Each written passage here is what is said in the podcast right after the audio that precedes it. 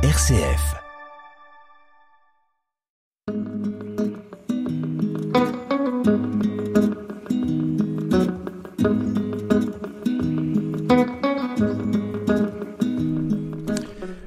L'histoire que je vais vous raconter aujourd'hui commence exactement il y a 110 ans en Virginie occidentale. C'est un État américain qui se trouve exactement à mi-chemin entre New York et la Floride et adossé à la chaîne montagneuse des Appalaches. C'est l'endroit le plus pauvre des États-Unis. Euh, depuis euh, plus d'un siècle, les crises sociales se multiplient là-bas. C'est l'État des États-Unis où l'espérance de vie est passée en dessous de 70 ans.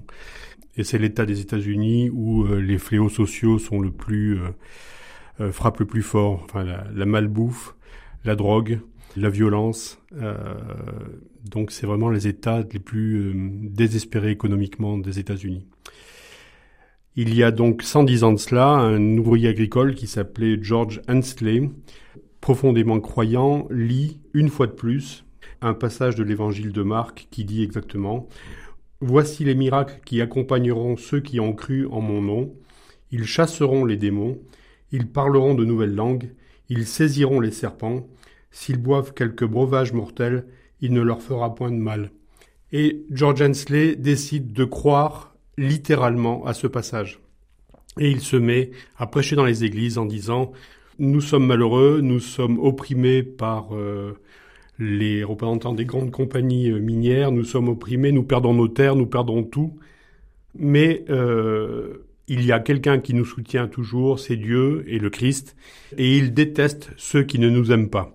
Hensley va se mettre à prêcher dans les églises du Kentucky et de Virginie occidentale, un jour, euh, une femme le met au défi en disant C'est bien beau de dire que Dieu nous protège, mais prouve-le. Donne-nous une preuve. Ça se passe dans une église du Kentucky. Et euh, on a voulu faire une mauvaise farce à Hensley. Et quelqu'un lui sort une caisse dans laquelle il y a un crotal, un serpent à sonnette énorme. En disant bah, Si tu crois vraiment à ce que tu dis, et si Dieu nous protège véritablement, prends le serpent, et puis t'arriveras à rien. Hensley se met à prier, il se met quasiment en transe, il ouvre la caisse, il attrape le crotal et il se met à prier devant l'assemblée en tenant le crotal à la main, et le crotal ne le pique pas. Et à partir de là, les gens se mettent, euh, à croire qu'effectivement, euh, bah, Hensley ne dit pas que des sottises, et que la foi peut les protéger des pires maux, des pires dangers, des pires périls.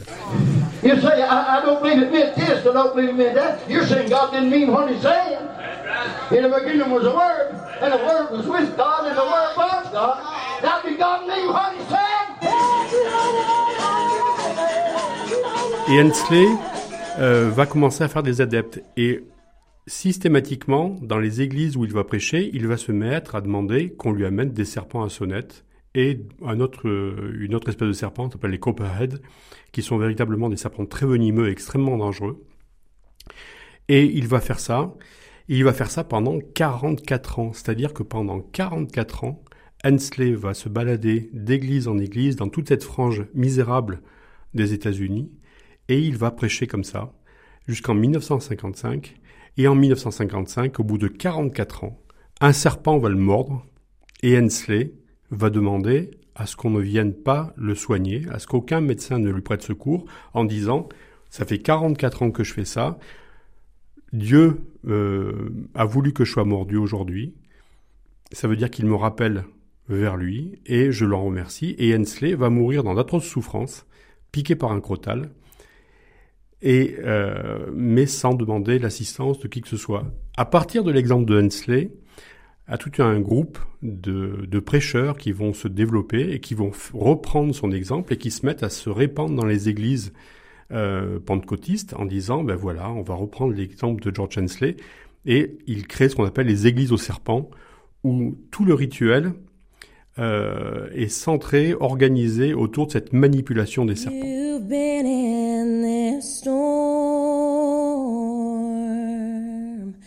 It seems like forever,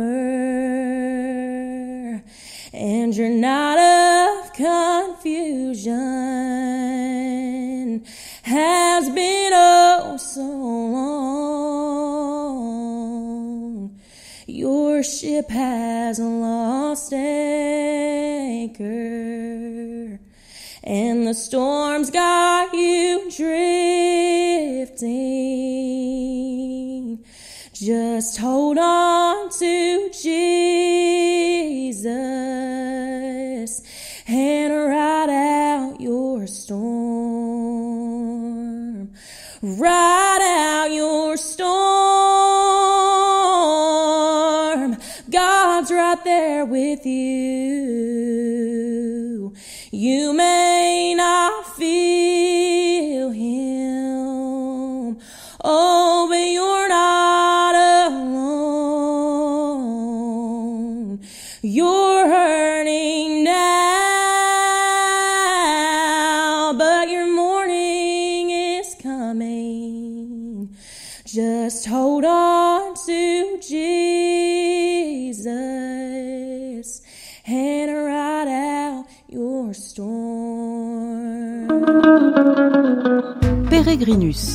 Jean-Marie Ozat nous raconte. Alors, il faut bien dire que les, euh, les adeptes de Hensley euh, sont euh, pourchassés et traqués, c'est-à-dire que les autorités américaines détestent l'idée que des centaines de personnes se rassemblent dans les églises du sud des États-Unis pour manipuler des serpents, et ceci, ce d'autant plus qu'un certain nombre de, de fidèles se mettent à, à, pousser la logique de Hensley beaucoup plus loin, et ils se mettent à boire de la strychnine ou de l'acide de batterie en disant euh, le, le verset de Marc, de l'évangile de Marc, nous dit qu'on peut boire du poison et qu'il ne nous arrivera rien. Donc les gouverneurs des États américains qui sont concernés par le développement de l'Église au serpent euh, disent on va arrêter là tout de suite, euh, d'autant que euh, les, les fidèles se mettent à emmener leurs enfants dans les églises et demandent à leurs enfants de manipuler les serpents. Et les parents s'engagent euh, à ne pas solliciter l'aide d'un médecin ni pour eux, ni pour leurs enfants en cas d'empoisonnement ou de morsure. Ça peut paraître extrême, mais ce qu'il faut bien euh, comprendre, c'est le contexte social dans lequel tout cela se, se développe. C'est un contexte social d'une brutalité absolument inimaginable. C'est-à-dire que tous ces gens-là sont des petits fermiers ou des descendants de petits fermiers qui ont vendu leurs terres aux grandes compagnies minières qui exploitent le charbon des Appalaches il y a une telle demande de charbon aux États-Unis à ce moment-là pour soutenir le, développement industriel, et on manque tellement de mineurs que les mineurs euh, sont euh, liés euh, à leur mine, à leur compagnie. ils n'ont pas le droit de quitter la mine, ils n'ont pas le droit de chercher du travail ailleurs, ils n'ont pas le droit de faire leurs courses et de s'alimenter en dehors des magasins de la mine. Ils sont payés non pas en dollars mais en bons et en tickets d'achat dans les magasins de la mine. Donc ils sont endettés à vie. Alors s'ils ne sont pas esclaves, ils sont revenus au servage, vraiment une forme, de servage médiéval. Et ces gens-là sont dans un état de souffrance absolue et personne, personne, absolument, personne ne leur vient en aide. Et quand Kennedy vient en 65 visiter les Appalaches et ses États, du Sud, il est complètement effaré de l'état de détresse sociale absolue de ces gens-là. Dans les années 60, euh, les églises au serpent euh, perdent de leur succès, ont beaucoup moins de succès. Les mœurs s'adoucissent aux États-Unis, et en particulier dans ces États-là. Il y a une forme de prospérité économique qui revient et de un peu d'espoir dans, euh, dans un avenir un, peu meilleur. Donc les églises au serpent sont, euh, ont moins de succès. Les gouverneurs et les autorités, en particulier le FBI, pourchassent euh, les pasteurs des églises. Donc, les églises se mettent à hiberner comme un serpent en hiver. Elles se cachent et elles ne sont plus actives. Elles ne sont plus, euh, ne sont plus absolument plus dangereuses. Et si cette éclipse des, églises au serpent va durer à peu près une quarantaine d'années, et ça recommence à partir du début des années 2000, où il y a de nouveau une crise économique épouvantable qui frappe ces États, du sud des États-Unis parce que on n'a plus besoin de charbon, on est passé à d'autres formes d'énergie, c'est le tout pétrole, c'est le nucléaire, et on n'a plus besoin de, de, charbon. Donc il y a des milliers et des milliers de mineurs qui se retrouvent au chômage, qui n'ont plus aucun revenu et qui sont totalement abandonnés. Et sur cette population qui est véritablement matraquée socialement et économiquement, ben, tous les fléaux euh, modernes vont s'abattre, vraiment toutes les plaies euh, du monde moderne vont s'abattre. D'abord l'alcoolisme, épouvantable, la drogue, euh, la malbouffe, un taux d'obésité euh, absolument incroyable dans, dans ces États, la violence conjugale, la violence sociale. Et à partir de là, ces, ces, États et les gens qui vivent dans ces États vont avoir une réputation absolument épouvantable aux États-Unis.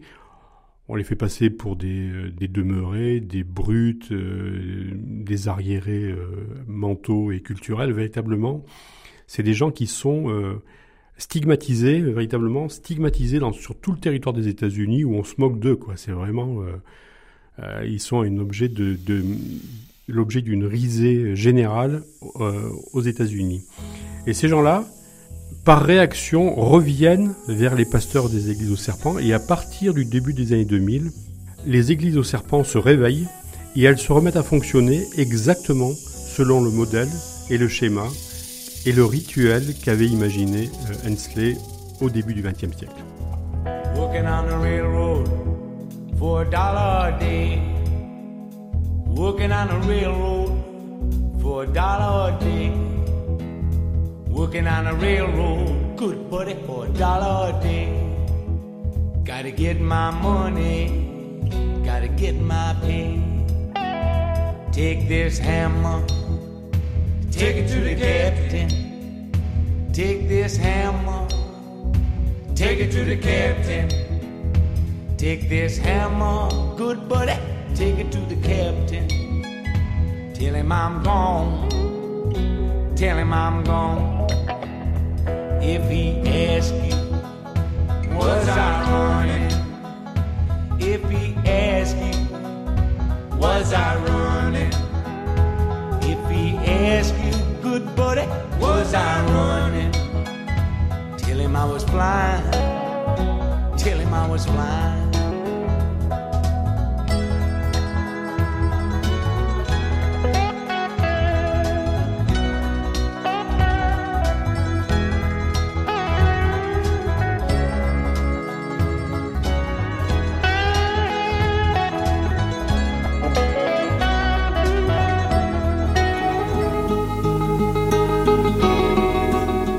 Peregrinus, un journaliste nous emmène.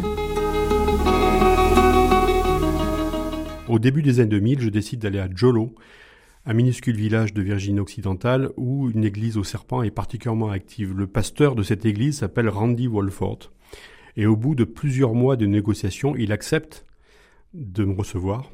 Et il n'accepte de me recevoir que parce qu'à l'époque, j'habite à Jérusalem et que je lui promets que si je viens le voir, je lui ramènerai un peu de terre de Jérusalem, parce qu'il est convaincu que euh, l'histoire du monde s'écrit à Jérusalem, et qu'un jour, après sa mort, il, sera, il ressuscitera à Jérusalem, il sera jugé à Jérusalem, et que si il accueille un habitant de Jérusalem, eh ben, ça comptera, euh, ça lui mettra des points positifs pour son jugement dernier. Donc il accepte de me recevoir. Je me rends à Jolo, qui est quasiment impossible à trouver. C'est vraiment le trou le plus perdu euh, des Appalaches. Et au bout de, je crois, deux jours d'errance en voiture, je finis par trouver son église. Et euh, je l'attends devant la porte de son église. Et il se montre pas. Vraiment, il se montre pas. Et euh, je finis par le traquer, un peu dans les forêts et dans les, villages autour de, de Jolo. Et je finis par tomber sur Randy Wolford, qui dit bon ben d'accord, je t'accueille. Finalement, je t'accueille. Euh, j'hésitais, mais je tu vas venir avec nous. Et la première chose qu'il me propose, euh, c'est d'aller avec lui à la chasse aux serpents. Et donc, nous partons tous les deux euh, retrouver son frère, qui est dans une vallée d'une rivière qui s'appelle la Slick River, qui est véritablement infestée de crotales et de serpents venimeux. Alors, il faut imaginer l'ambiance. C'est très moite, c'est très chaud il pleut énormément, ce sont des grandes forêts. Et euh, véritablement, vous pouvez pas faire un pas sans entendre le, le grésillement d'un serpent à sonnette qui, qui s'enfuit euh, au passage. Et donc nous voilà tous les trois, Randy Wolford, son frère, et moi, en train d'essayer d'attraper des serpents à sonnette sous les pierres de la Slick River. Alors Randy Wolford, ce n'est pas quelqu'un d'anodin, il est lui-même pasteur et il est le fils d'un pasteur des églises aux serpents et le père de Randy est mort piqué par un crotal pendant un service. Et le père de Randy a demandé, comme Hensley, à mourir sans qu'on lui apporte absolument aucun soin. Parce que pour ces gens-là, la mort par morsure de serpent, c'est une forme d'élection divine. C'est-à-dire que euh, Dieu se manifeste à travers le serpent pour reprendre le fidèle et le ramener vers le royaume des cieux à travers le serpent. Même si la mort est absolument atroce, c'est des douleurs épouvantables, euh, on considère que c'est un don de Dieu que de mourir piqué par un serpent. Donc Randy Wolfort euh, voit son père mourir et aide son père à mourir alors qu'il n'a que 17 ans. Et c'est véritablement un choc pour lui et à partir de ce moment, il tombe dans la délinquance. C'est vraiment une délinquance très violente. À tel point qu'il participe à un enlèvement, un kidnapping, et qu'il est présenté devant un juge de Virginie occidentale. Et les juges de cet État ne sont pas réputés pour être très très très très indulgents. C'est les gens euh, qui vivent selon le principe de la Bible. Et leur interprétation de la Bible n'est pas très fraternelle, elle n'est pas très euh, compatissante. Donc Randy Wolfort est présenté devant ce juge qui le menace de le condamner à 50 ans de pénitencier. 50 ans de pénitencier. Wolfort est absolument catastrophé. Passer 50 ans dans un pénitencier en Virginie occidentale, c'est une sentence de mort.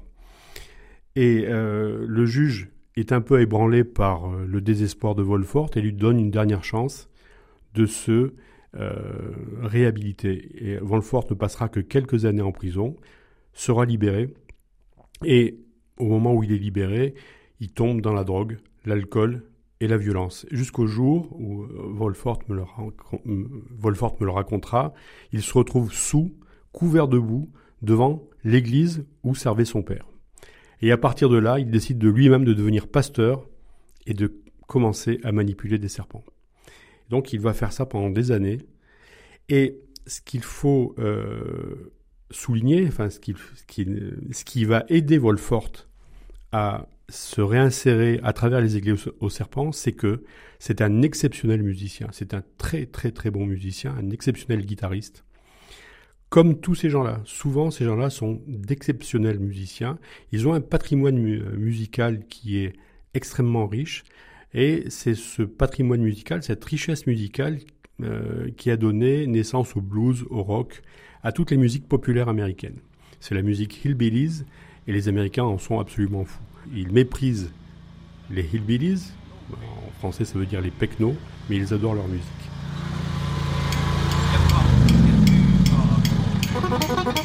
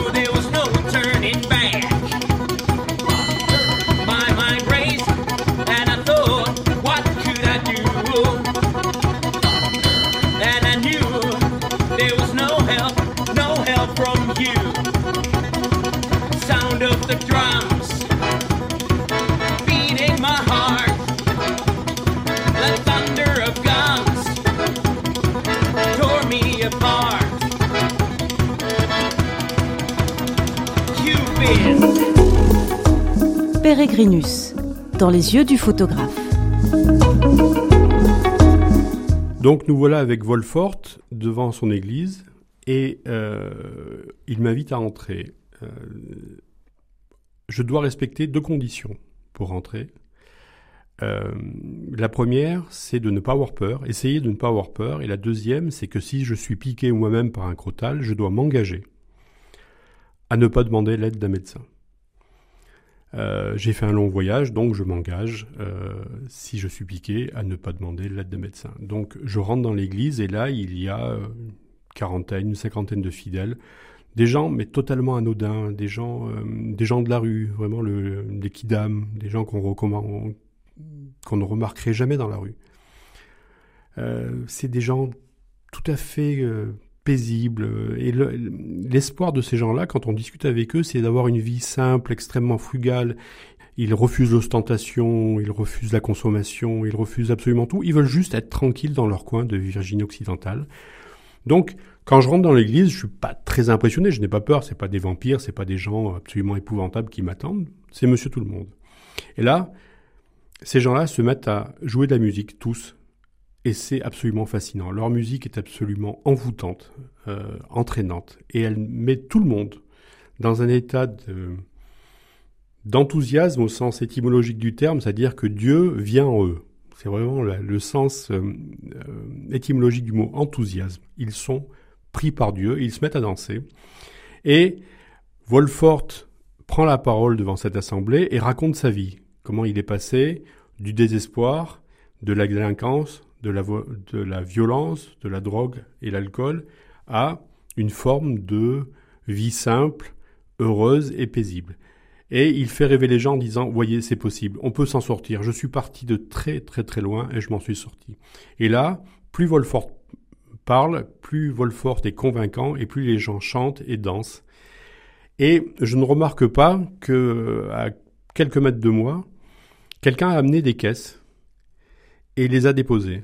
Et à un moment donné, Wolfort est totalement possédé par ce qu'il dit, et la personne qui est à côté de moi ouvre les caisses, et là, les serpents se répandent dans l'église. Mais des serpents qu'on vient, qu'on a attrapés quelques heures plus tard dans la Slick River, et là, l'église se met à euh, véritablement grésiller de, euh, par le bruit des, des, queues de serpents à sonnette qui se répandent dans l'église, et Wolfort en saisit un, et il se met à prier avec ce serpent, et il vient me le mettre sous le nez en me disant ben, toi aussi tu vas être sauvé, toi aussi tu vas t'en sortir.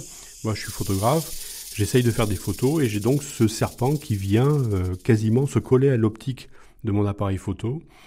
On est dans une... La musique est à fond, euh, extrêmement bruyante, les gens crient, les gens chantent, les gens rient, on attrape des serpents, enfin c'est une espèce de, scène totalement hallucinante. Je suis euh, absolument tétanisé de panique. Et ça dure, ça dure, ça dure. Et jusqu'à ce que Wolfort, euh, les gens commencent à rassembler les serpents, les mettre dans des caisses, et euh, tout, le monde se calme et tout le monde s'apaise. Moi, je n'ai pas bougé d'un pas, j'ai pas bougé les pieds parce que j'avais peur de piétiner un serpent, et tout se calme. Et puis, les gens redeviennent monsieur et madame tout le monde.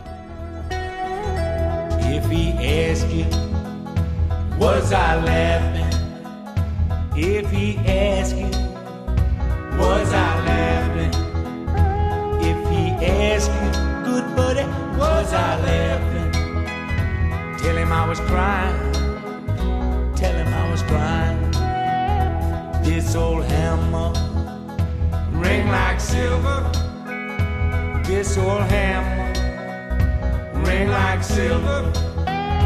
This old hammer, good buddy, ring like silver. Shine like gold buddy and it shine like gold. Working on a railroad for a dollar a day. Working on a railroad for a dollar a day. Working on a railroad, good buddy, for a dollar a day. Gotta get my money, gotta get my pay. I gotta get my money, gotta get my pay. Gotta get my money, gotta get my pay. I gotta get my money.